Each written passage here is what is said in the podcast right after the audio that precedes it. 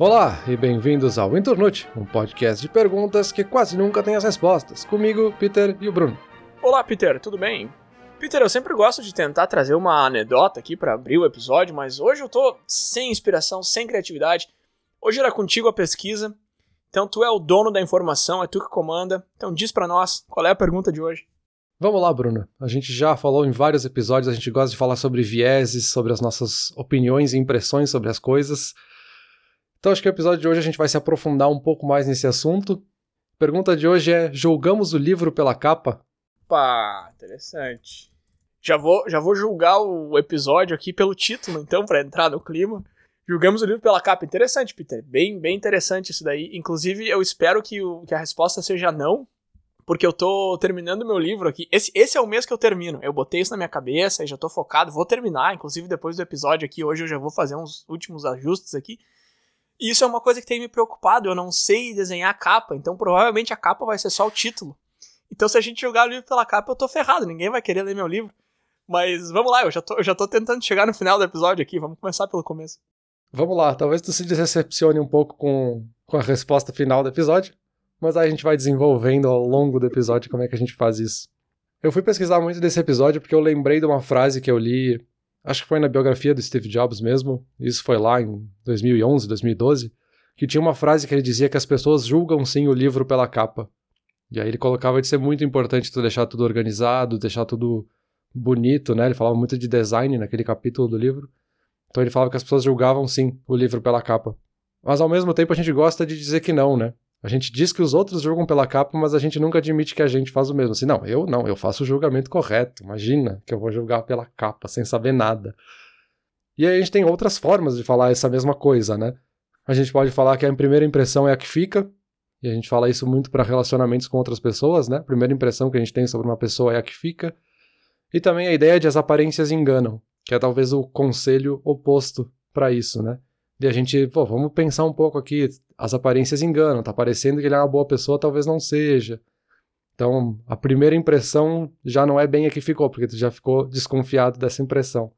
E aí, para fechar essa introdução, acho que tem uma coisa interessante que eu encontrei aqui, que leva, na média, 7 segundos para a gente chegar numa primeira impressão. E isso vale para qualquer coisa, assim. Quando a gente conhece alguém, quando a gente vê algum livro, né, e a gente vai julgar de fato pela capa, quando a gente vê as roupas de alguém, quando a gente ouve a música que outra pessoa está ouvindo. E também nos meios digitais, né? A gente vê muito isso nas redes sociais, da pessoa querendo montar um perfil de uma forma que vá causar uma boa impressão, usar fotos de boa qualidade, da gente julgar como a pessoa escreve, se ela fez algum erro de gramática. E até do lado mais engraçado, vamos dizer assim, a gente tem o pessoal se super dedicando a fazer perfis em aplicativos como o Tinder, né, para tentar deixar a melhor primeira impressão possível, né? Então, o que, que tu acha? Tu acha que na média a gente julga pela capa ou não? Pois, sabe que eu tava dando uma olhada no Reddit essa semana. Eu volta e meia tô lá, né, dando uma olhada no que que tá bombando lá na internet. E justamente o subreddit do Tinder apareceu e era um, um pessoal pedindo reviews, pedindo para outras pessoas avaliarem o perfil deles. Então, não só as pessoas se dedicam a fazer um perfil legal, elas vão na internet para colher feedback, colher retorno, elas postam o perfil lá para as pessoas ajudarem a melhorar ainda mais. E eu acho isso muito interessante, isso me lembra muito daquela rede social chamada Vine, que eu gostava muito, que era uma rede social de vídeos, a lá TikTok, assim, Instagram, enfim, vários outros já estão copiando esse formato. Só que o vídeo, o máximo era 6 segundos, se eu não me engano. Esse é um cara visionário a propósito, porque esse aplicativo saiu, sei lá, uns 10 anos atrás e agora a febre é esses vídeos super curtinhos para tu ver um depois do outro e ficar olhando por horas. E na época o Vine meio que não bombou, assim, eu acho que o mercado não estava pronto ainda. Mas eu gostei muito desse aplicativo quando ele saiu. E isso que tu falou de 7 segundos, que é o tempo que a gente demora para formar a primeira impressão de uma pessoa, de repente até foi nisso que o cara baseou quando ele criou esse aplicativo, não sei. Eu lembro que teve uma, uma repórter que fez um currículo no Vine, que era um currículo em vídeo de 6 segundos. E isso aí, na época, bombou essa história aí, apareceu no, nos jornais e tal, nas notícias. E é muito interessante, e eu, e eu falo disso de currículo e 7 segundos de impressão e tal, porque realmente, Peter, a gente às vezes a gente monta, a gente prepara um negócio super grande para tentar impressionar alguém ou para tentar se apresentar, se vender, e a pessoa não vai ver nem 10% daquilo tem aquela história, que a gente, na escola, a gente tem que fazer trabalhos de, ah, no mínimo cinco páginas, no mínimo 10 mil palavras. E quando tu chega na, na, vida real, aí no mercado de trabalho, na verdade é no máximo 200 palavras que tu tem o tempo só do, da subida do elevador ali do, do térreo pro quinto andar para conversar com o cara. Então a gente, é, a gente é treinado no sentido oposto do que é a realidade, né? Então sim, cara, eu acho que sim, eu tô falando tudo isso para te dizer que, no geral, eu acho que a gente julga, assim, o livro pela capa por dois motivos. Primeiro, eu acho que não tem como não, porque se a capa tá ali na nossa frente, é claro que eu tô falando capa no sentido figurado, né, de como a pessoa se apresenta, enfim, tá ali na nossa frente, é a primeira coisa que a gente vai ver, então é óbvio que o nosso cérebro vai processar aquilo ali. E segundo, porque existe bons motivos pra gente fazer isso.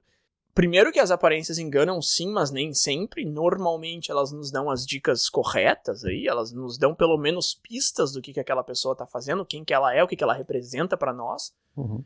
E também porque evolucionário, né? De novo, biológico, isso é uma coisa do nosso sistema, a gente sabe identificar certas coisas pelas primeiras impressões e é, é bom que a gente saiba, a gente precisa disso para se manter seguro, enfim. É, perfeito. Assim, respondendo a pergunta do episódio logo no começo, a resposta é que sim, a gente julga pela capa e isso é super natural, assim. E a gente julga para o bem ou para o mal. Assim. Às vezes a gente tem a palavra julgar como algo negativo, mas a gente pode estar fazendo um julgamento positivo também. Mas acho que a gente tem que se aprofundar um pouco mais também nesse julgar, né? De por que, que a gente faz isso, como a gente faz isso e como é que a gente pode se ajudar e ajudar os outros a fazer um melhor julgamento, de certa forma, né? A questão é que para nós, para o nosso cérebro, é ótimo fazer esses julgamentos rápidos, porque gasta menos energia. O cérebro está sempre tentando poupar energia. Então, se eu ficar fazendo um aprofundamento em toda a nova informação que eu receber, eu vou ficar muito cansado a qualquer minuto do dia, né? Pensar cansa, essa é a verdade. E também tem uma coisa um pouco instintiva por trás disso, que é talvez uma segurança, sabe? De eu ver alguma coisa na natureza e eu já tomar uma decisão logo e depois eu avalio com mais profundidade, mas eu preciso decidir logo o que, é que eu vou fazer, porque eu posso estar me colocando numa situação de risco, né? Principalmente quando eu estou em algo novo, né? Quando a gente vai um pouquinho mais para a teoria, uma coisa que eu encontrei é que existe uma divisão de sistema 1 ou sistema 2, que é como o Kahneman chama, mas outros autores também chamam de fase 1 e fase 2, para quando a gente absorve novas informações, aonde a fase 1 ou sistema 1 é quando a gente tem essas decisões mais impulsivas a gente faz um processamento super rápido sem gastar energia. E esse é o que o cérebro sempre dá preferência, assim. É uma coisa, às vezes, inconsciente e que acaba carregando muitos estereótipos. Então ele vai fazer esse julgamento baseado no que eu já vi no passado, do que me falaram no passado, dos estereótipos da tua cabeça, né? Não necessariamente os estereótipos sociais. E tu quer fazer assim, ó, vi essa pessoa, preciso decidir logo o que, que eu acho dela para saber como é que eu vou me comportar em reação a ela. E aí a gente teria o sistema 2, que é onde a gente analisa com mais tempo, absorve aquela informação, avalia se realmente o que eu estou achando dessa pessoa é o que de fato é. Será que eu não estou botando algum preconceito? Como é que eu interpreto isso? Né? Tem aquela coisa de tipo, ah, essa pessoa parece muito mal-humorada, mas será que não é hoje que ela está tendo um dia ruim e eu estou só interpretando isso da forma errada? Então é muito mais profunda e requer uma motivação da pessoa, né? Eu tenho que querer julgar essa pessoa bem. E se eu quiser me aprofundar, eu preciso ter vontade de me aprofundar, né? Eu tenho que me motivar, tipo, não, vamos avaliar melhor, vamos dar mais uma chance tudo. Mas a gente tende sim a fazer esses julgamentos de forma inconsciente e automática, né? Então, e é sempre influenciado totalmente pelos nossos vieses, que são a nossa forma mais rápida de interpretar informações passadas, né? E aí, para fechar essa forma como a gente julga os outros, a gente acaba vendo isso por três lentes, que foi o que eu encontrei aqui. Que é a lente da confiança, para a gente decidir logo se essa pessoa é um amigo ou um inimigo, a lente do poder, para tentar entender quão útil essa pessoa é para nós, então como é que eu posso usar ao meu favor, e a lente do ego, para confirmar se vai te dar alguma sensação de superioridade ou inferioridade estar nessa relação com essa pessoa. Então essas três lentes acabam tendo muita força aí de como é que a gente julga os outros, né? Confiança, poder ego. Sabe o que eu acho interessante desse tipo de conversa? É quando a gente fala assim nesses termos e, e tenta analisar, parece que nós somos pessoas péssimas, assim. Ah, eu vou olhar para alguém. Tipo, olha o que a gente tá falando. Eu vou olhar para alguém, eu já vou julgar direto pela aparência ou pela cara, a expressão que a pessoa tá fazendo, e eu vou decidir quanto que essa pessoa pode ser útil para mim e quão bem vai fazer pro meu ego estar tá perto dela. Se tu coloca nesses termos, cara, tu parece uma pessoa péssima. Só que é exatamente isso que a gente faz sempre que a gente conhece alguém. Uhum. esse negócio de poder do quão útil a pessoa vai ser para nós, essa utilidade, entre aspas, pode ser justamente fazer tu te sentir bem, fazer tu te sentir feliz, te fazer rir, tu fazer a pessoa rir, tu se sentir bem com isso. Então pode ser, de fato, uma amizade verdadeira, digamos assim, onde tu não tá entrando naquele relacionamento esperando algo em troca. Mas na verdade tu tá, é que é o que acontece por trás, que a gente não tá olhando, e quando a gente fala disso nesses termos parece péssimo. Mas é assim que o cérebro funciona. Todo relacionamento, todo relacionamento, seja profissional, seja pessoal, é uma troca de favores, é uma troca de, de ofertas, é, é o que, que eu te trago e o que, que tu me traz. E aqueles relacionamentos onde uma pessoa só dá, dá, dá e o outro nunca dá nada são relacionamentos mais tóxicos que costumam não funcionar no longo prazo. Só que, claro, às vezes a gente pode estar tá falando de, sei lá, trazer uma oportunidade de emprego, dinheiro, sei lá. E às vezes a gente pode estar tá falando de sentimentos, de coisas muito mais sutis, enfim. Mas sim, é sempre uma troca, né? É, mas então, isso já é um exemplo de como é que a gente julga as coisas, né? Quando a gente fala de julgar o livro pela capa, a primeira coisa que vem na, na cabeça é a gente conhecer alguém e julgar aquela pessoa mas a gente julga qualquer informação que a gente receba.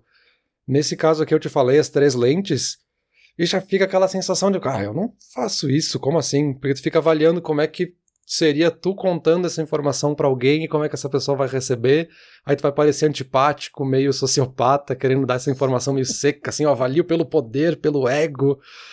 Só que na verdade é tem essas formas justamente que tu falou, assim, é super sutil às vezes, não é o poder no sentido de, ah, essa pessoa vai me tornar um milionário ou não. Não, assim, é poder de se sentir bem, ela vai te dar um bom relacionamento, sabe? Vai ser bom pro meu ego porque a gente vai criar um laço interessante, assim, ou não, vai criar um atrito, então precisa avaliar nesse sentido. Mas é um bom exemplo de como é que a gente julga qualquer tipo de informação, qualquer coisa que a gente aprenda, né? E voltando ali no que tu falou de julgar a pessoa, assim, diretaço, pela aparência ou pela expressão da pessoa, ah, essa pessoa parece estar tá meio mal-humorada, sei lá. É que, de novo, é uma coisa que a gente fala e parece ruim, parece, ah, eu não quero fazer isso, eu não posso fazer isso, tá errado eu julgar a pessoa pela aparência. Só que, cara, se a gente realmente se negasse a fazer isso e a gente chegasse num ponto em que a gente realmente consegue não fazer isso, daria para dizer que tudo que a gente aprende na nossa vida é inútil. Porque, na verdade, quando a gente julga alguma coisa rápido, a gente está julgando baseado em arquétipos e. Vou usar a palavra que tu usou ali, estereótipos, que normalmente é uma palavra bem negativa, mas. Arquétipos e estereótipos no sentido de que a gente vai vivendo e a gente vai aprendendo e a gente vai montando certas coisas no nosso cérebro e a gente começa a colocar novas informações, novas pessoas, novas situações dentro das caixinhas que a gente vai montando.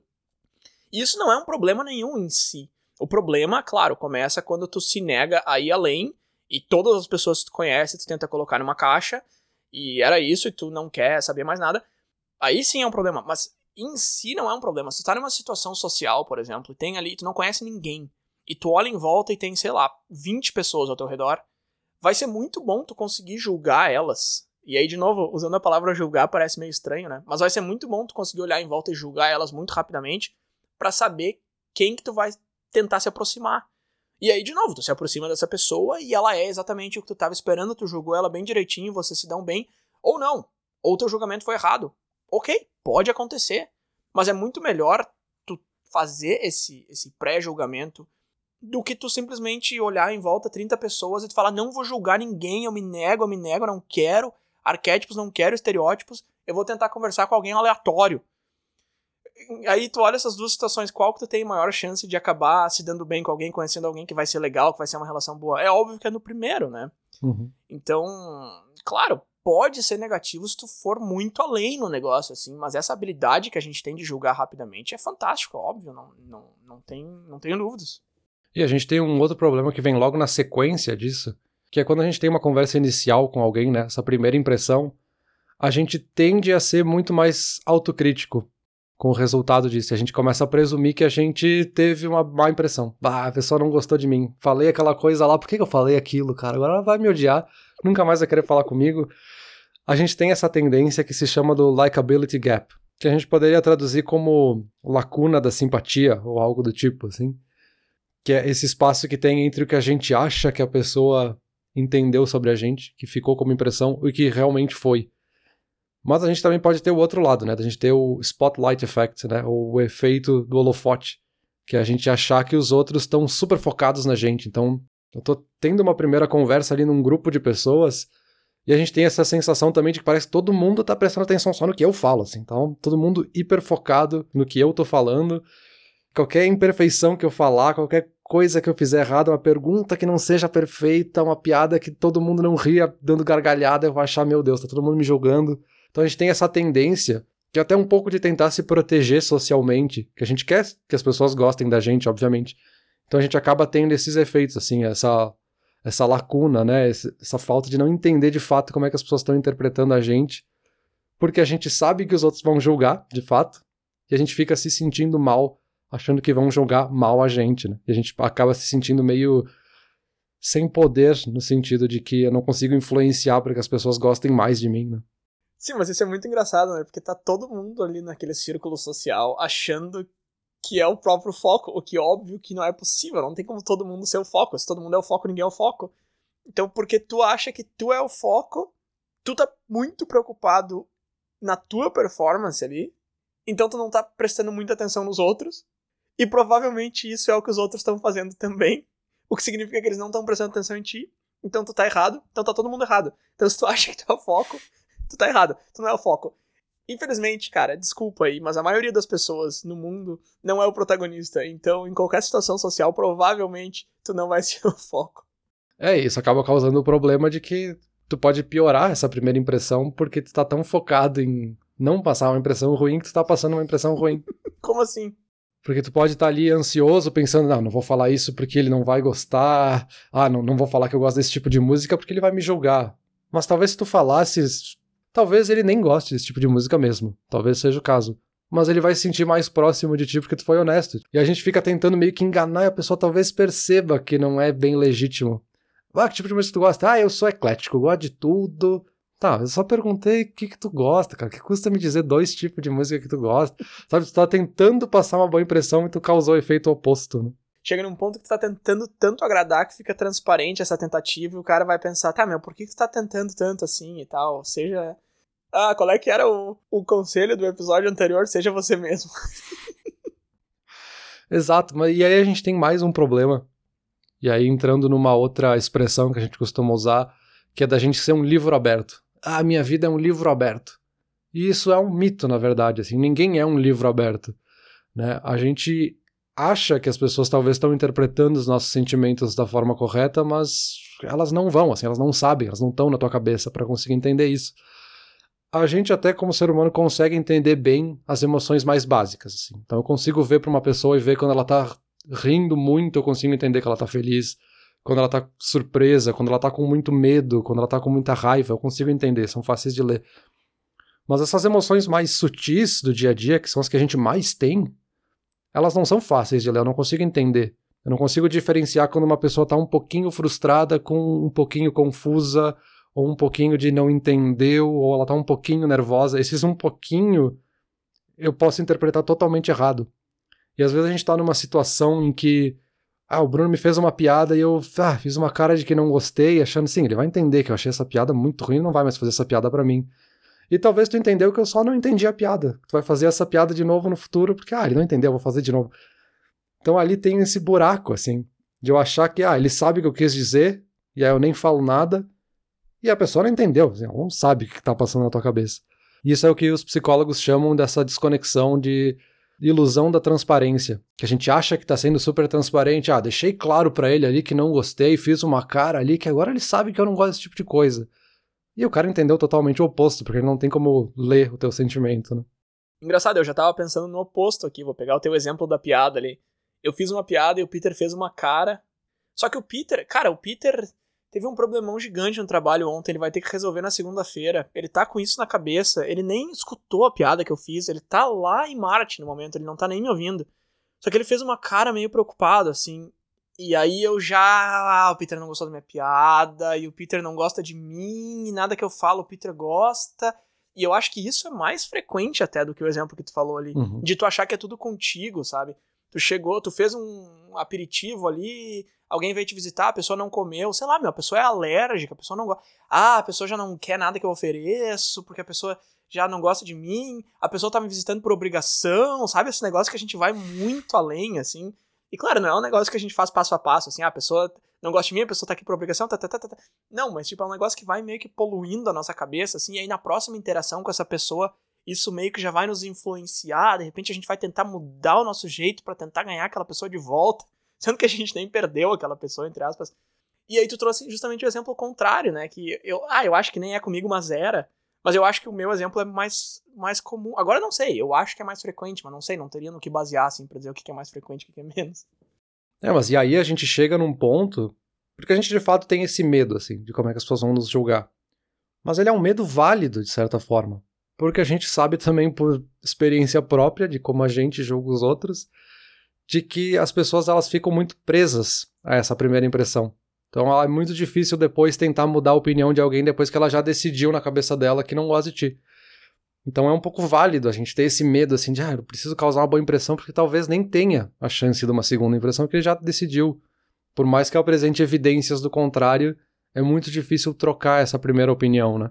E isso é muito porque quando a gente está falando com alguém, né, tentando trocar informações, a gente tem sempre o lado do observador, né, essa pessoa que está julgando, que tem esses poderes observacionais, que são basicamente os nossos vieses, conflitando com as qualidades que são projetadas pelo alvo, né? Ou pela pessoa que está sendo julgada nesse caso, né? E é o que faz com que essa, esse relacionamento, essa tentativa de descoberta aí de julgar a pessoa ou não, seja meio que uma dança, um conflito constante ali entre essas informações mais objetivas das qualidades que eu estou tentando projetar e essa leitura de sinais meio seletiva que a pessoa faz do outro lado, assim, de ouvir as informações que interessam, que batem com outras coisas que batem nos meus vieses, e aí eu vejo como eu quero e me fechei naquilo ali. Então já tomei minha decisão, não vou nem fazer uma segunda entrevista com o Bruno porque eu não fui com a cara dele. Então a gente tem esse problema, então é um pouquinho válido a gente ter esse medo, né? Tá, mas é válido ter o medo, mas. Eu não sei. Tá, é válido ter o medo, mas aí antes a gente falava que se tu te preocupar demais com isso, tu pode acabar causando o contrário, dando a impressão oposta. Então, eu acho que é válido ter o medo só até certo ponto, assim. Eu, eu não sei nem se eu diria que é válido ter o medo, eu acho que eu diria que é válido saber que funciona desse jeito, assim. Eu acho que saber não vai te impedir de fazer as coisas melhor, mas ficar com esse medo talvez impeça. Né? É, mas é bem por aí, assim, porque a gente tem formas de melhorar essa impressão, de melhorar como é que a gente está se projetando para justamente se proteger, vamos colocar assim, desse julgamento, né, desses poderes observacionais. Mas a questão é que, por mais difícil que seja, né, a gente consegue mudar um pouco a opinião das pessoas, ou mudar como é que elas estão vendo isso, mudar os julgamentos.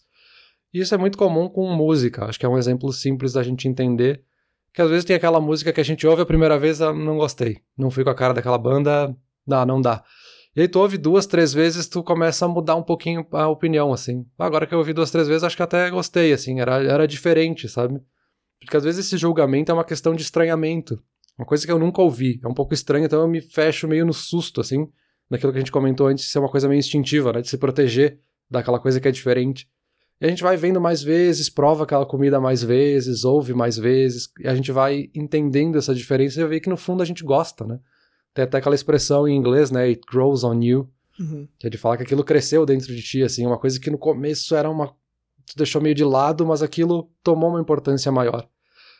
E isso é muito óbvio na publicidade, assim, quem estudou publicidade, ou marketing nesse caso, entende a importância da frequência na comunicação, né? A gente não comunicar só uma vez sobre o produto, não comunicar só uma vez sobre aquilo que a gente está divulgando. A gente tem que falar mais de uma vez para que a pessoa não só absorva a informação, mas que ela julgue da forma correta, assim, ou que ela consiga julgar com mais informações e não só aquele julgamento inicial, né?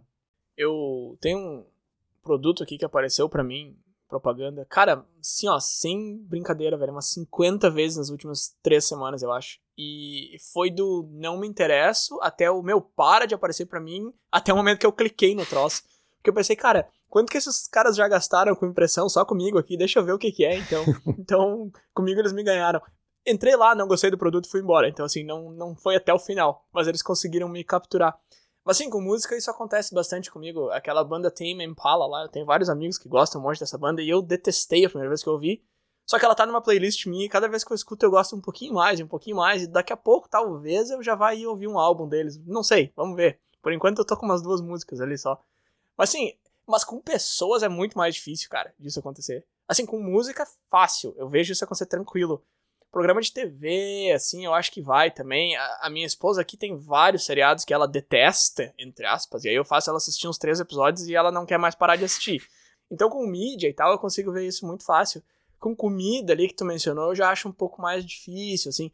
Com pessoas, putz, eu acho que a pessoa teria que fazer um grande gesto, assim, alguma coisa muito diferente. E mesmo assim, eu acho.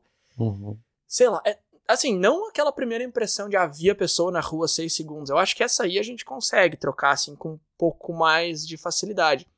Agora, tu conversou com uma pessoa ali cinco minutos. Eu acho que para mudar isso aí depois já é bem mais difícil do que mudar se tu gosta de uma música ou de um programa de TV. É, exato, porque a barreira é maior, né? o esforço que tu tem que fazer para encontrar aquela pessoa de novo, querer falar com aquela pessoa de novo, talvez seja muito alto. Claro que talvez se é alguma pessoa que tu vê com frequência, isso pode acontecer com mais facilidade, mas talvez são pessoas que tu cruze pouco no dia a dia, né? E aí evitar aquela pessoa é mais fácil, porque ah, não fui muito com a cara dela, não vou nem dar muita chance, que eu tô preocupado com outra coisa. Então, de fato, é mais difícil do que uma música que. Talvez é uma música que teu amigo tá te apresentando, então tu vai dar uma chance porque tem esse estímulo do amigo, né, que tá te motivando a ouvir.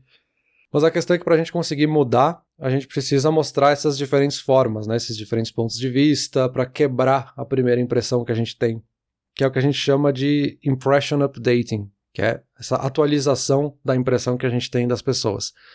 Isso muito porque são diferentes partes do cérebro que buscam informação e tomar as decisões que a gente toma, e também para atualizar as nossas opiniões a gente usa partes diferentes. Principalmente essas partes que a gente associa mais com a cognição social, a atenção e o controle cognitivo. Então são partes diferentes, por isso que a gente tem que insistir um pouco assim para que essas coisas se conectem entre aspas e a gente consiga fazer a pessoa perceber de uma forma diferente. E um ponto também muito importante que a gente costuma ignorar é a, a ideia de raridade comparativa. A gente sempre vai dar mais relevância ou mais valor para aquilo que for mais raro.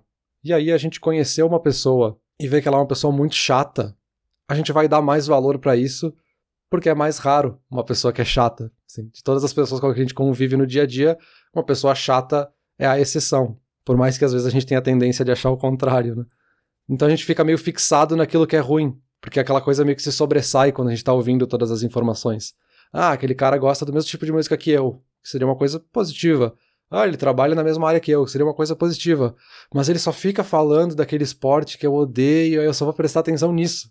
E eu teria muitos outros assuntos para falar com ele, a gente pode simplesmente não falar sobre esportes. Mas eu fico fixado naquilo que é uma informação mais rara que me incomoda mais. Assim, sim, isso de dar valor porque é mais raro, lógico, é por isso que pérolas valem mais do que areia, e por isso que o ouro tem valor. Discussão antiga de valor intrínseco do ouro e o que é valor intrínseco e não existe valor intrínseco no ouro, mas tá, deixa eu voltar aqui. Pessoa chata, ok. A pessoa tem várias coisas que a tornaria um excelente candidato para ser um grande amigo meu. Porém, ela é chata. E aí eu desconsidero.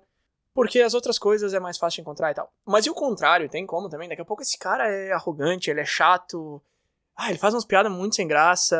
Mas ele joga ali, cara, um jogo que eu não conheço mais ninguém que joga. Ele é o único cara que eu conheço aqui nessa mesa que joga o mesmo jogo que eu. E aí eu vou dar uma chance maior para esse cara. Porque, tá, a gente valoriza o que é mais raro, mas eu tenho a impressão de que quando a gente tá numa situação social, a gente tende a valorizar também mais o que é negativo do que é positivo. Tipo, ah, esse cara joga o mesmo jogo que eu, mas ele é chato, uhum. então esse vai pesar mais. Porém, o jogo é mais raro do que a chatice. Então, pe... então o que, que pesa mais? É o, que... é, o, é o negativo ou é sempre o mais raro? Uhum. Aqui a gente tá falando basicamente de um jogo de pontos. E aí tenta imaginar aquela balança clássica, né? A gente coloca um peso de um lado e um peso do outro. E a gente vai dando pontos que vão acumulando pro lado positivo e pro lado negativo. Pode ser que esse lado raro, assim, dele jogar muito e ser uma pessoa muito boa, seja algo que dê muitos pontos positivos. Mas ele tem tantas coisas pequenininhas negativas que no acumulado faz com que pese mais para esse lado negativo.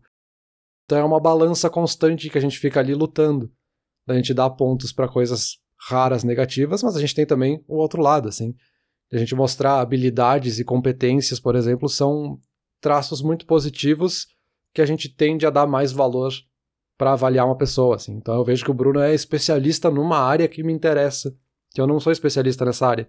É algo que é raro, na verdade, que a gente geralmente não interpreta como uma raridade, né, uma pessoa especializada numa área, mas é algo positivo que eu vou dar valor. Então eu vou colocar esse outro lado da balança para pesar pro lado positivo, assim. E aí, aos poucos, é o que faz com que a gente vá evoluindo esses nossos julgamentos, assim. Conforme a gente vai coletando mais informações, a gente vai evoluindo. Por isso que se fala muito de mudar a forma, mudar o ponto de vista. Porque se eu tivesse te trazendo a mesma informação de novo e de novo e de novo, eu só vou estar reforçando algo que tu já interpretou como negativo, por exemplo. Eu já sei que tu é bom nisso, mas para de falar nisso, não vai mudar o que eu acho de ti. Então tem que mudar um outro ponto de vista. Talvez tu queira dizer a mesma coisa, né, no fim das contas, mas eu quero dizer que eu sou bom nisso porque ele te ajuda nessa outra coisa. Eu vou tentando achar uma outra forma de te mostrar, um outro ponto de vista, ou outras coisas que eu não te contei ainda, enfim. A gente vai evoluindo a nossa impressão sobre as coisas a partir disso. Mas é que esse update aí que eu acho que é muito difícil, que eu acho que não funciona muito bem. Se eu te conheço hoje e tu é um cara chato e arrogante, mas tu também é putz, sensacional em, sei lá, alguma coisa que eu admiro muito. Talvez vai ir para essa balança e talvez eu vou acabar querendo me aproximar de ti e tal. Uhum. Mas se eu te conheci hoje, tu é um cara chato, arrogante, fez uma piada sem graça e tal. E aí tá, beleza, a gente se adicionou no Facebook ali, ok, mas nunca mais conversou. E daqui um mês eu descubro essa parte boa aí, entre aspas, que tu é um cara sensacional, que tu é um piloto NASCAR, sei lá, que tu é super bom, é algo que eu admiro, não sei. Aí eu acho que já foi, sabe? Aí eu acho que tu já perdeu o barco ali. Eu acho que não vai voltar. Eu acho, não sei. Essa é a minha opinião da pessoa que não pesquisou nada e tá chutando um negócio aqui. O que tu tá me dizendo é que a gente realmente faz esses updates e que eu tô errado. Então é isso aí. Vou ter que fazer um update da minha sabedoria aqui, então. não, tu tá certo no fim das contas. Porque quando a gente tá dando peso para cada uma desses, desses atributos, desses elementos que a gente tá colocando na balança, a gente que decide qual o peso de cada coisa. E aí entra justamente a tua moral e a tua ética, né? Então talvez a arrogância para ti é algo que tu multiplica por mil. E aí, se a pessoa é arrogante, ela pode ter todas as qualidades do mundo que ela não vai conseguir bater a quantidade de pontos negativos que tu deu para ela. Então tem a forma como tu avalia, né? Como é que tu dá o peso para cada medida, né? Acho que é aí que tá também uma questão pessoal, mas a gente tá sempre fazendo essa atualização, sim. Agora, quantas coisas positivas tu precisa para contrabalancear uma negativa, aí é muito pessoal mesmo. Tá, mas tem isso do tempo, assim, o negócio vai secando ali, vai virando cimento, porque. Por exemplo, se eu encontrasse alguém que eu conhecia na escola e achava o cara um babaca completo, só que isso já faz 20 anos, já tá muito fechado na minha mente. Se eu conhecesse essa pessoa, se eu encontrasse essa pessoa e descobrisse que ela tá fazendo, sei lá, um trabalho voluntário, um negócio eu não ia nem registrar essa informação, porque eu não quero, entendeu? Eu já tenho a imagem fechada dessa pessoa. Uhum. Ou não, ou de repente, quanto mais tempo já passou, mais fraco isso fica. Eu não, eu não sei se existe isso ou se não faz diferença nenhuma. Eu acho que pode ter os dois casos, na verdade. Mas aí vai depender muito de, desse teu julgamento, da tua motivação, né? Que a gente falou lá atrás. De tu querer fazer essa atualização ou não. Porque tu pode estar justamente com aquela memória da pessoa lá do ensino médio que talvez seja totalmente errada, assim. A pessoa que tu conheceu no ensino médio pode ter mudado totalmente, né? A gente até já brincou nisso em outras conversas de que se a gente se conhecesse no ensino médio, a gente não ia com a nossa cara. Mas aí, claro, né, pode ter essa essa tua intenção de ver a pessoa e pensar, ah, essa é uma impressão que eu tinha lá do passado, vamos tentar fazer uma versão nova, né? Tentar, entre aspas, conhecer essa pessoa de novo. Ou não, tu pode chegar lá e falar: não, eu já conheço ele, ah, não quero nem, nem papo, porque ele vai voltar com aquelas histórias. Ele sempre foi muito arrogante lá na escola, certamente ele ainda é. Porque, de novo, volta para aqueles pesos éticos e morais que tu dá ali. Porque, né, nesse exemplo que eu dei, a arrogância é algo que tu pesa com tanta força, com tanta veemência, que pode passar 50 anos e tu ainda não vai querer ter uma opinião essa pessoa teria que fazer um esforço de te mostrar outros lados dela, ou talvez mostrar que ela não é mais arrogante, ou que foi algo pontual que tu interpretou como arrogância, enfim. Essa é uma das dificuldades de atualizar, né? Mas aí eu acho que tu tá aberto e querer reconhecer a pessoa depois de 10 anos versus tu já ter essa imagem fechada. Se a gente vai fazer um julgamento de valor aqui, me parece que o primeiro seria a coisa certa a se fazer e o segundo estaria errado. Só que o primeiro é muito mais difícil, né? Requer mais esforço, aquilo que estava falando do cérebro querer evitar o esforço. E também, o segundo, tu se fecha. E quando tu se fecha e tu fala que ainda é aquilo ali, não interessa se está certo ou errado. Para teu cérebro tu tá certo. Porque tu tinha essa ideia, ainda é essa ideia, então tá certo. Se tu abre para conhecer aquela pessoa de novo, duas coisas podem acontecer. Ou ela ainda é aquele babacão lá que tu não gosta, e aí não te serviu para nada, e tu gastou energia para nada. Ou a pessoa mudou um monte e o teu julgamento, a imagem que tu tinha estava errada. Então, das duas, uma, ou tu vai fazer um grande esforço para nada, ou tu vai fazer um grande esforço e perceber que tu tá errado, que também é um negócio que o cérebro não gosta. Então eu acho que por isso que a gente acaba fazendo isso de, ah, eu já conheço essa pessoa, ok, faz um tempo, ok, de repente ela tava passando por algo ruim na vida dela, não sei, mas eu não vou atrás, porque ou eu vou ter que fazer muito esforço, ou eu vou estar errado, ou ambos, então deixa quieto, vamos pra próxima. É, por isso que é muito difícil fazer essa mudança, fazer essa atualização. E por isso que requer tanta frequência, né? Voltando para esse termo, assim, tu vai ter que insistir um pouco para quebrar essa primeira impressão, porque ela vai se solidificando, que nem tu falou, né? Mas aí a gente pode entrar em justamente como é que a gente pode melhorar a nossa primeira impressão, né? Se a gente está numa situação de estar numa primeira primeiro momento, tu citou ali a ideia de fazer um pitch, né? Fazer uma apresentação e tu tem poucos segundos para dar essa primeira impressão, ou uma entrevista de emprego, ou tá conhecendo uma pessoa nova, enfim, pode ser qualquer situação em que a gente vá se projetar de uma forma de ser a primeira vez, né? Tem algumas coisas que são um pouco óbvias, né? Mas acho que vale citar, que é a gente cuidar como é que a gente fala, então tentar ser neutro, né, no sentido de não tentar ser agressivo, de tentar trazer alguma coisa, falar de uma forma que a pessoa não vá se sentir bem, né? A nossa postura, cuidar das emoções que a gente está projetando, e a gente falou também ali das sutilezas de algumas emoções, então tem que estar um pouco atento a esse tipo de coisa, né? Como é que a gente vai se portar da frente da outra pessoa. Quando a gente olha para as três lentes, tem algumas coisas que a gente pode fazer. Então, para a gente melhorar a lente da confiança, a gente tem que tentar projetar um pouco de o que os autores chamam aqui de calor, né? Tentar mostrar essa proximidade com uma mostrar que tu tá com vontade de estar tá ali, assim, né? Mostrar que tu tá interessado naquilo que aquela pessoa tá falando, né? De fato ouvir o que aquela pessoa tá falando e não ficar muito preocupado no que, que tu vai falar na sequência. Mostrar essa competência naquilo que tu tá falando, né? Mostrar que tu, se tá falando, entende, se tá perguntando, deixando claro que essa tua competência é algo que tu não tem, para que ela confie em ti. Para mudar esse lado do poder, tentar mostrar a tua instrumentalidade, né? Como é que tu pode ajudar essa pessoa a chegar nos objetivos dela, né? Como é que tu pode ser algo positivo na vida daquela pessoa. E pro lado do ego, a gente pode pensar mais em ser modesto, né? Ser inclusivo. Então, mostrar que tu quer se aproximar daquela pessoa. Então, tu não tá sendo agressivo, tu não tá atacando cada piada que aquela pessoa faz, tu não tá tentando fazer uma piada em cima, né? Então, tentar mostrar que tu tá, de certa forma, abraçando aquela pessoa, né? Então, são formas que a gente tem aí de mudar isso aos poucos. Interessante, interessante. Eu acho que esse ponto de ouvir para ouvir e não ouvir para responder, eu acho que é um negócio muito crucial, assim, que a gente vê muito de quando tá conversando, tu já ficar pensando no que, que tu vai falar quando a pessoa terminar, e ela, quando tu tá falando, ficar pensando no que, que ela vai dizer. Só que isso é um, a gente tenta resolver um troço fazendo o contrário que deveria ser feito, né? Porque se a gente quer participar bem da conversa, se a gente quer trazer alguma coisa interessante, ouvir o que a pessoa tá falando é, é a melhor maneira de fazer isso. E aí, cara, se ela terminar de falar e tu não tem uma resposta pronta, tá, pensa um pouquinho, de repente ela vai acrescentar alguma coisa, ou então tu pode responder, enfim. Só que ao invés da gente prestar atenção, normalmente acontece isso, né? A gente presta atenção no começo ali, a gente pega e já começa a produzir a resposta na cabeça, assim, pra. E aí quando a pessoa termina, tu tá respondendo o que ela falou lá no começo e tu não prestou atenção em nada do que ela falou no final. Porque a gente acha, né, que a gente consegue fazer os dois ao mesmo tempo, que a gente consegue prestar atenção no que o Peter tá falando e preparar a minha resposta. Mas é justamente por isso que durante as nossas conversas eu anoto as coisas que eu quero falar para não ficar com aquilo ocupando a minha cabeça e eu conseguir justamente te ouvir. Claro que numa conversa, assim, numa situação social, você não vai ficar anotando as coisas que tu quer dizer, né? Mas mas justamente isso, assim, de ouvir o que a pessoa tá falando para poder responder depois é um negócio muito chave, assim. Os outros pontos que tu falou também são bem interessantes, mas esse eu acho que é o mais difícil, porque é um negócio muito sutil que a gente não percebe que a gente tá fazendo, e de novo a gente acha que a gente consegue fazer os dois, mas a gente não tem como fazer duas coisas ao mesmo tempo com perfeição. A gente tem como fazer duas coisas ao mesmo tempo meio nas coxas, assim, pra usar uma gíria e uma expressão. É, mas esse de ouvir eu acho que é o mais importante. E aí já é minha opinião, obviamente.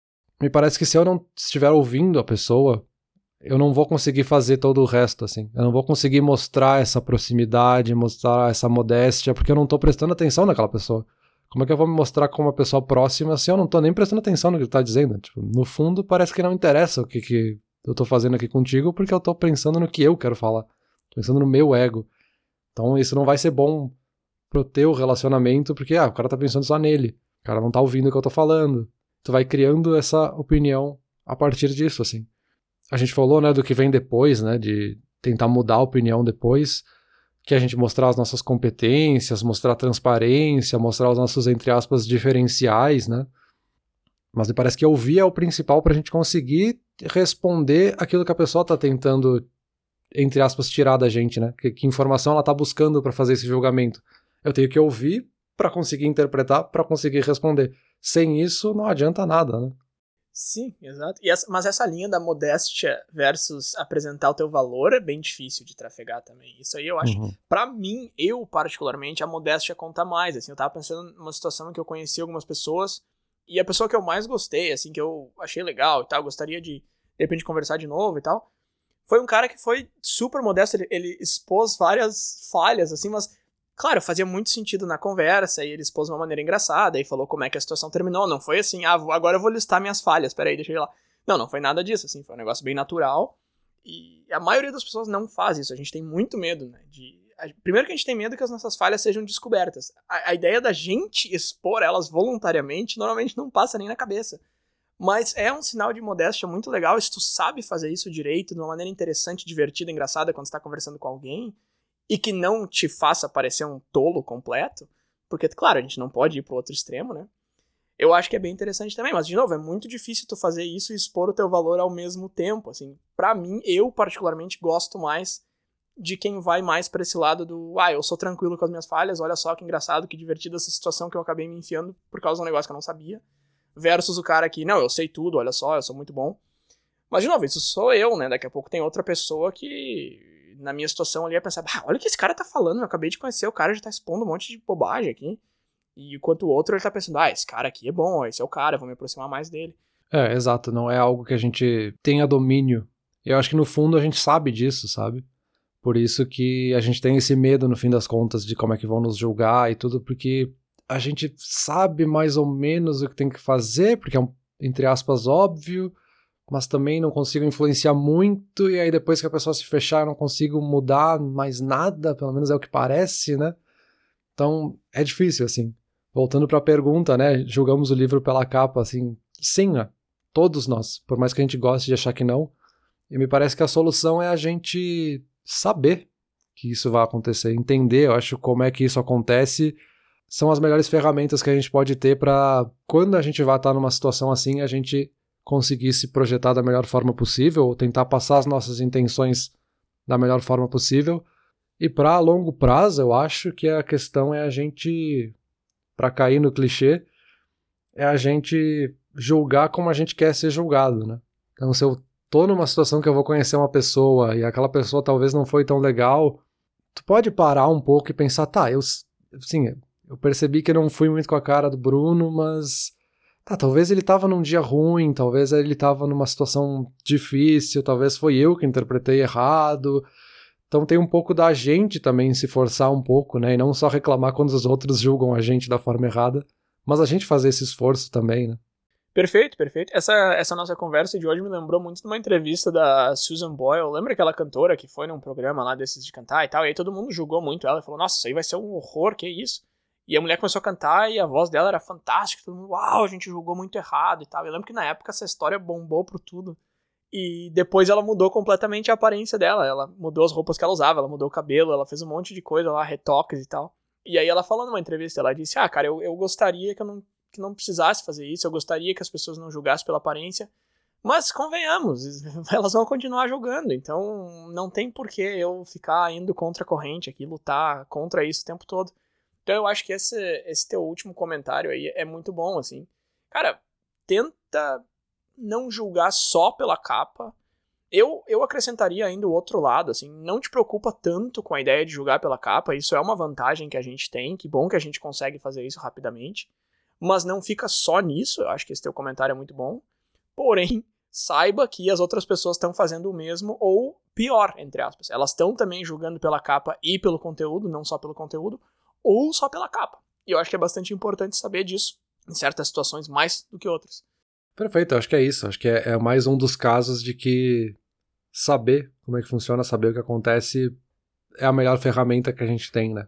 É a conclusão de vários dos nossos episódios. E agora também, tendo isso em mente, talvez as pessoas podem compartilhar os episódios e tentar causar a melhor primeira impressão possível aí em amigos que possam gostar também do nosso podcast. O que, que tu acha, Bruno? Com certeza, amigos, conhecidos, é sempre válido o cara que posta links para podcasts, discussões e tal. Eu acho, eu acho muito válido, Peter, acho uma excelente ideia. E agora eu vou desligar aqui a ligação contigo e vou começar a pensar na capa do meu livro, então, que agora tu me deixou com isso na cabeça. Valeu. Valeu.